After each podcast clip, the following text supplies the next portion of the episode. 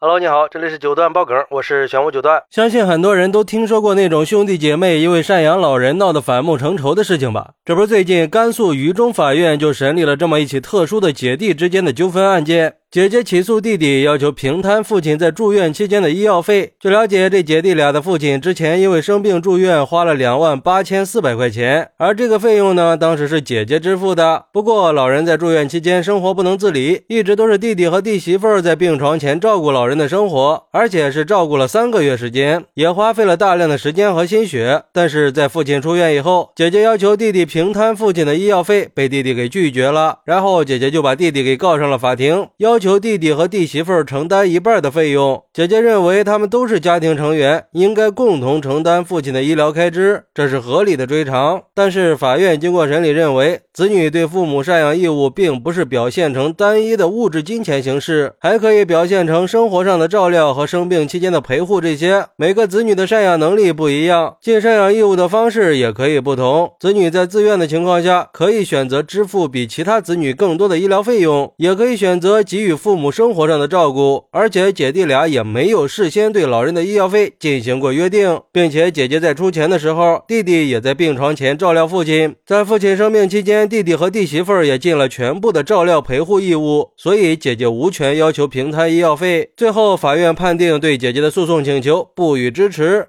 哎，其实这种事儿啊，在很多人的身边都是很常见的，很多兄弟姐妹都会因为类似的情况闹得不可开交，只是闹到法庭上的确实就不多见了。而对于这个事儿，有网友就说了，姐弟之间谁付出的多，谁付出的少，这些东西他只能算个大账，算个良心账，没法细算的。正所谓有钱出钱，有力出力，一味的去追求绝对的公平，它本身就是不公平的。兄弟姐妹一场，把钱看得太重了，会失去亲情的。这辈子有缘做姐弟，下辈子还不知道能不能遇见呢。还是好好珍惜当下的亲情吧。关键是姐姐在这个事儿上，她也未必吃亏呀。在医院照顾过病人的人，应该都知道这个事儿，她是很劳心劳力的。而且人家两口子也就没有时间出去挣钱了，还要去承担相应的生活支出。如果每个人按护工五千块钱一个月的工资来算，这都已经三万了。可是父亲三个月的医药费才两万八千四百块钱呀，到底是谁吃亏呢？这样说的话，姐姐。就是得了便宜还卖乖了。还有网友认为，这个事儿的关键问题是父母的财产以后是不是儿子和女儿共同继承的？如果是，那女儿要求跟弟弟平摊父亲住院的一切费用，那就是不应该的。如果财产是全部让儿子去继承，那女儿要求平摊父亲的住院费就一点都不过分。不过，也有网友认为，难道就没有人想想，不到三万块钱，姐姐为什么会闹到法院去起诉呢？能为了两万多块钱决裂？说真的，我觉得这个弟弟是不会做人的。现在好了吧，以。后，但凡这个老人再有点什么事儿，这个姐姐怕是很难再拿钱出来了。如果说老人的病情恶化，治疗费用超过了百万呢，到时候谁来出这个费用呢？难道也是陪护的一方就不出钱了吗？所以这个判定是有失公允的。は、哎，这种事儿啊，真的就是家家有本难念的经啊。毕竟从古到今，这赡养老人的问题就是经常引起子女之间矛盾的，理由也是各种各样的。虽然说法律规定每一个子女都有同等的赡养义务和责任，但是实际上还是会有亲疏之分的。子女各自的家庭情况也都完全不一样。要我说呀，这种事儿就得商量着办。比如说，在老人住院的时候，就把问题给协商好了。说难听点儿，就是把丑话说在前头，避免后边。产生纠纷嘛？实在不行了，也可以轮流着来嘛。不管是儿子还是女儿，都是有责任和义务照顾父母的，这也是亲情使然。当然，我们也希望子女赡养老人可以是多维化的，不要用金钱去衡量。家庭情况不同的子女可以在不同的方面做出贡献，毕竟这亲情才是无价的嘛。金钱和物质它也只是表象，最重要的是家庭成员之间的互相理解和尊重，还是应该多进行沟通，来寻求共识，共同去克服困难和挑战。最后，也希望所有的家庭都可以和睦相处，把亲情当做最珍贵的财富。好，那你认为姐弟之间该不该平摊父母的医疗开支呢？快来评论区分享一下吧！我在评论区等你。喜欢我的朋友可以点个订阅、加个关注、送个月票，也欢迎点赞、收藏和评论。我们下期再见，拜拜。